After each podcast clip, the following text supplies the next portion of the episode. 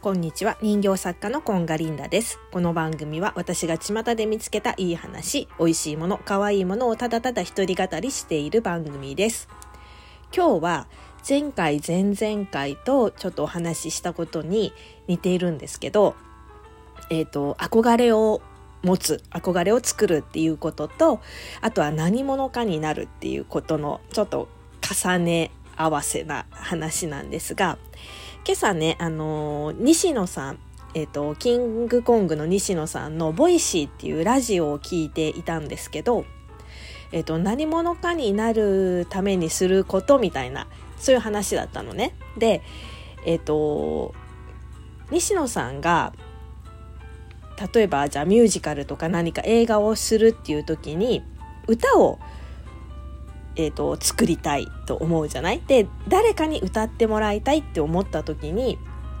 西野さんは絶対有名な人とかねあとはこれから出てきそうな人みたいな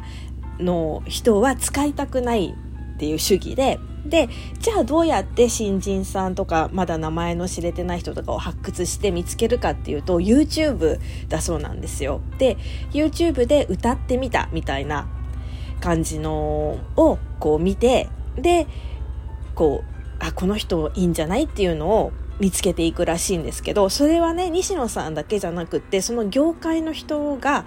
割とやっていることなんですって。でその時にオリジナル曲を歌われちゃうとちょっとそのね対象から外れちゃうっていうか比較検討の対象にならなくなっちゃってでえっ、ー、と、カバー曲、その、何々を歌ってみたみたいな、誰もが知ってるような、何人もの人がこう歌っているようなカバー曲っていうのが、その、見つける時に、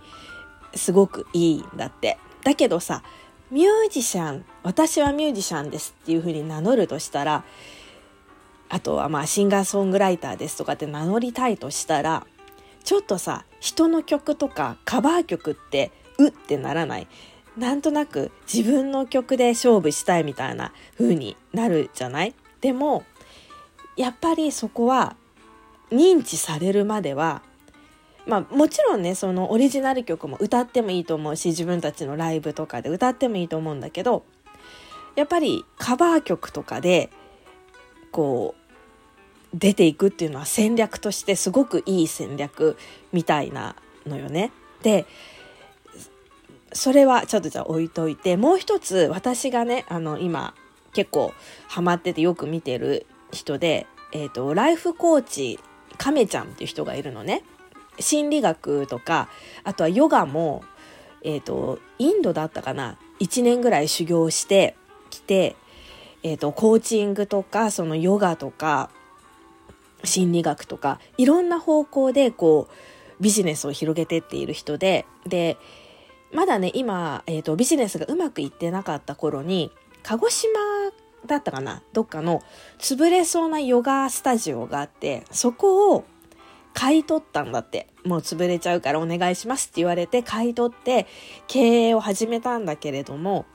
亀ちゃんにはそのヨガの哲学が自分なりの哲学があって1年間修行してきたからヨガとはこういうものですみたいなのがあるわけよね。だけど一方巷でさ行われてるヨガ、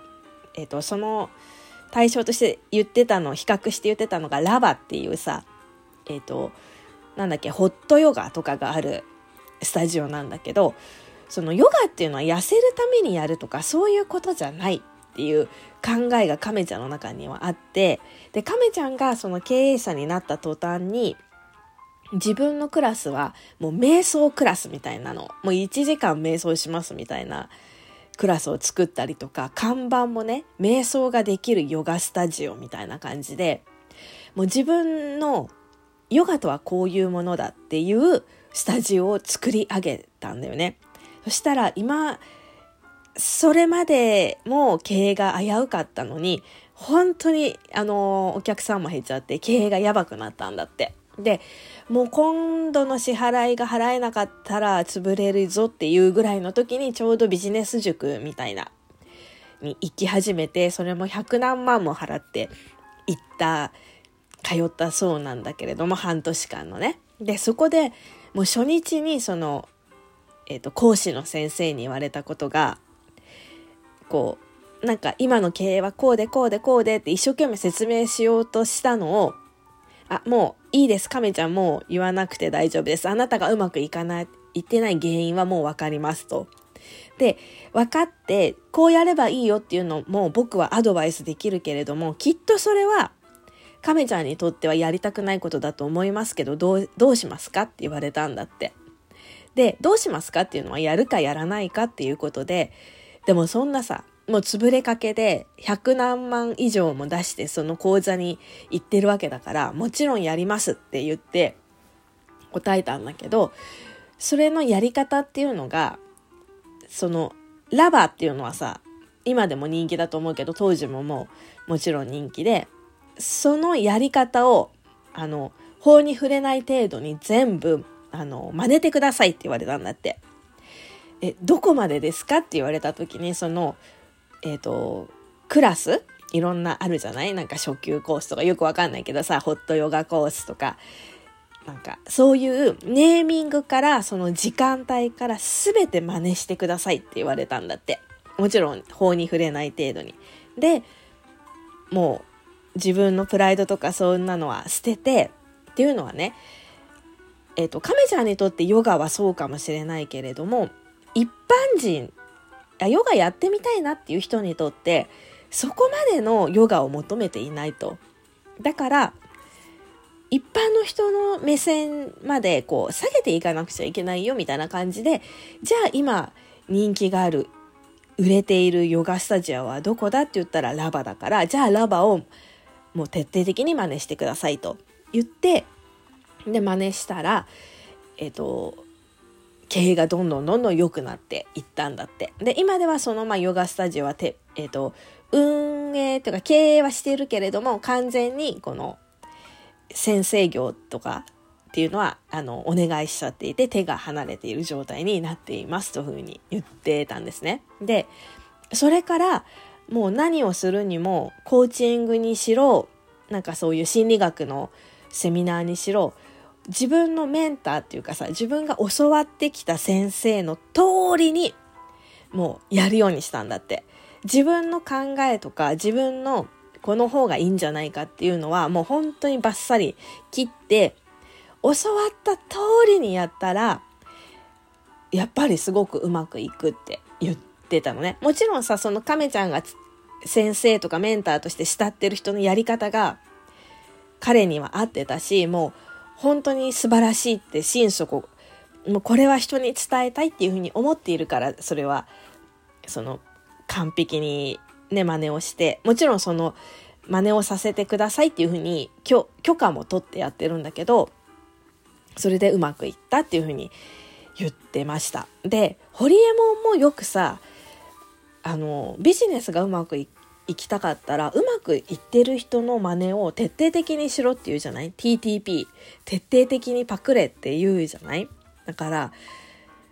なんかそこを本当にさなんかちょっとさ自分のオリジナリティとか出したがっちゃうし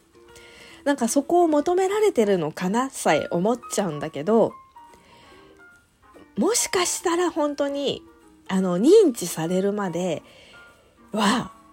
本当にうまくいってる人の真似をするのが一番いいのかもしれないって思いました。その方が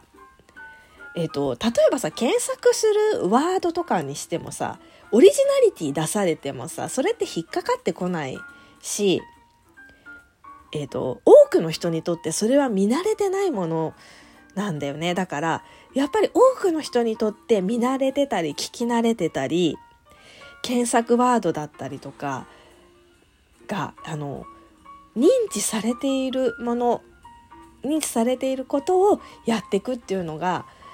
いいのかなっていうふうに思いましたね。でそうやっぱりさそこはちょっとプライドがあって思うんだけどしかもなんか真似してるっていうさちょっと後ろめたさみたいなものはあるんだけど